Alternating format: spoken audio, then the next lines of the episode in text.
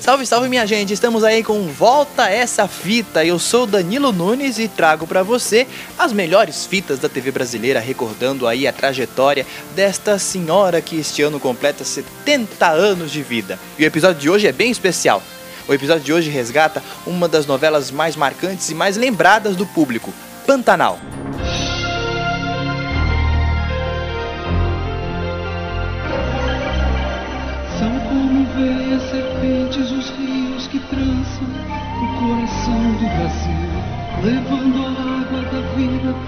Fundo da terra ao coração do Brasil. Gente que entende e fala a língua das plantas dos bichos. Gente que sabe o caminho das águas, das terras, do céu. Velho mistério guardado no seio das matas sem fim tesouro perdido de nós, distante do bem e do mal, veio do Pantanal.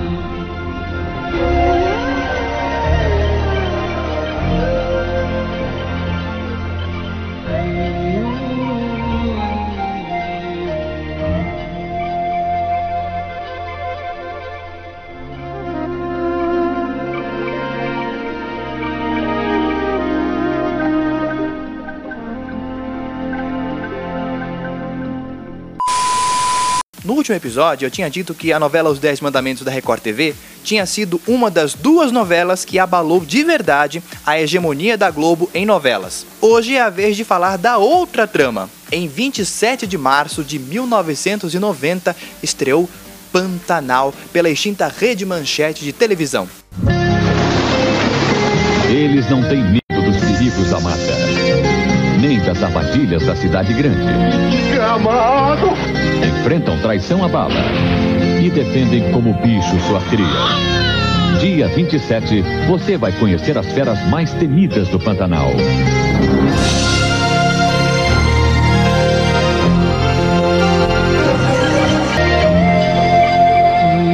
Pantanal, a força da natureza pulsando o coração do homem. Estreia, dia 27.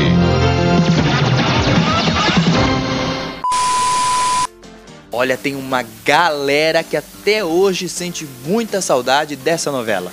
A trama de Benedito Rui Barbosa começa lá atrás quando Joventino e seu filho Zé Leôncio, vivido por Cláudio Marzo, chegam ao Pantanal do Mato Grosso. Zé acaba se tornando um grande criador de gado, mas Joventino desaparece no Pantanal.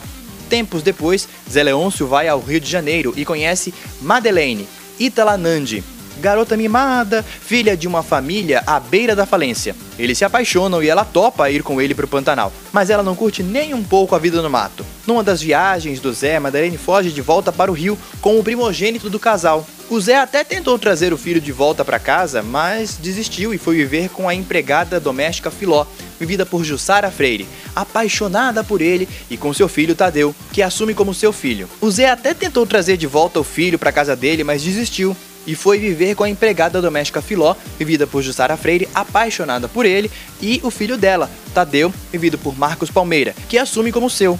O tempo passa mais um pouco e o filho legítimo do Zé, que ganhou o nome do avô Joventino, vivido por Marcos Winter, resolve voltar para a casa do pai. O apelido dele era Jove. Contudo, não foi muito fácil para um rapaz rico, criado no Rio de Janeiro, adaptar-se ao meio do mato. Inclusive, os peões da fazenda tiravam uma cara dele por causa do jeito dele. Então ele decide voltar para a capital fluminense mas agora acompanhado, porque ele conheceu Juma Marruá, personagem de Cristiano Oliveira uma moça criada como selvagem que diziam que se transformava em onça pintada. Ela se mostrou bem agressiva quando eles se conheceram.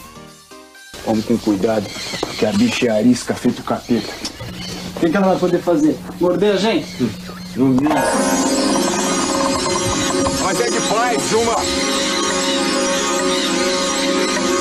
Que que é isso? Calma, Juma. A gente só veio aqui pra conversar.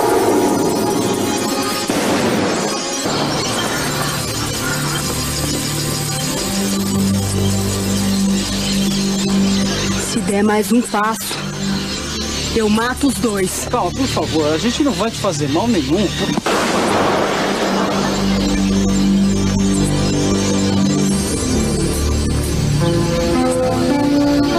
É melhor melhor a gente voltar, Jovem. Some daqui. Os dois, anda.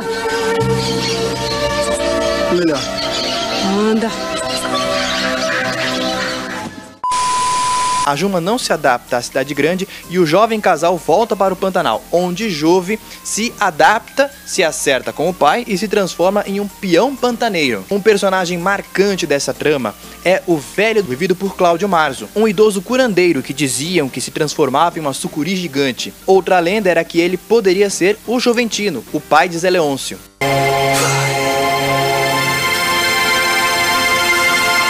Eu tô lhe vendo. Pai!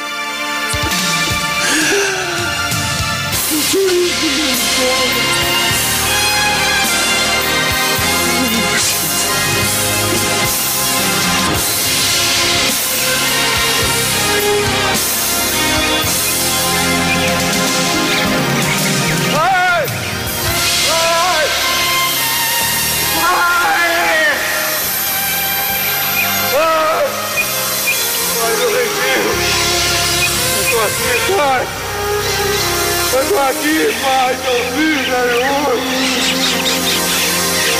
Me apareça, pai! Estou aqui! Eu tô aqui! Tô aqui! Eu tô aqui, Joventino! Parece, pai! Parece! Se levanta, filho. Pai, eu disse que você se levantar.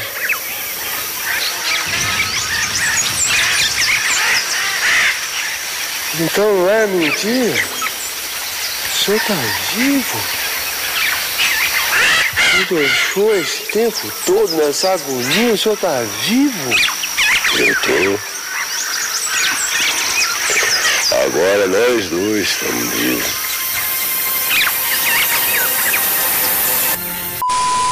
As histórias de bastidores da novela também são incríveis. O novelista Benedito Rui Barbosa era funcionário da Globo na época e ofereceu Pantanal para a emissora, que a rejeitou. Na época, ele só escrevia novelas para o horário das 6 horas e queria estrear no horário nobre das 8. A direção achou cara demais e até propôs para que fosse feita uma minissérie ao invés de uma novela, mas o autor queria mostrar o Pantanal para o Brasil. Segundo a biografia da televisão brasileira dos jornalistas Flávio Rico e José Armando Vanucci, Carlos Alberto de Nóbrega, então diretor do SBT, quis levar a trama para Silvio Santos, mas o negócio não fechou pois a emissora já ia realizar Cortina de Vidro. No entanto, foi Jaime Monjardim na manchete que ofereceu condições e o horário nobre da emissora dos Block para Pantanal. Benedito Rui Barbosa topou.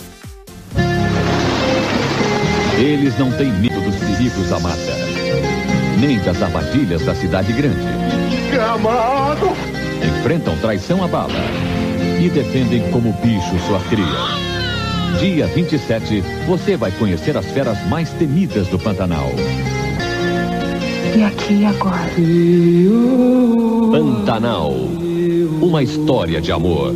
Estreia em março.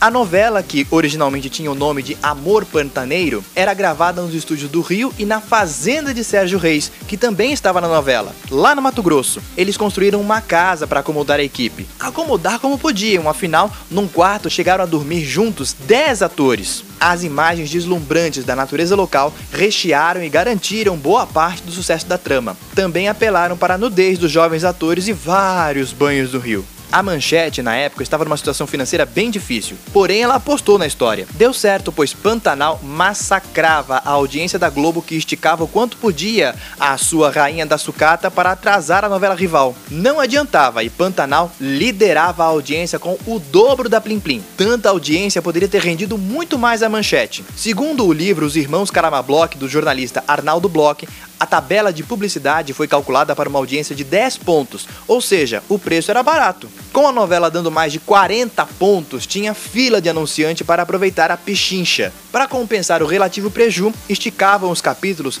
e abusavam das imagens da paisagem, mas nem isso afetou o ibope da história. Pantanal foi reapresentada duas vezes pela Manchete em 1991 e em 1998.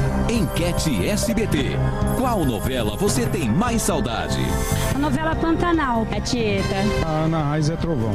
Éramos seis. Tieta e Pantanal. Éramos seis. A novela que eu sinto saudade é Que Rei Sou Eu, né? Pantanal. O que eu gostava muito era Vamp e Pantanal. Ana Raiz é Trovão. A Tieta.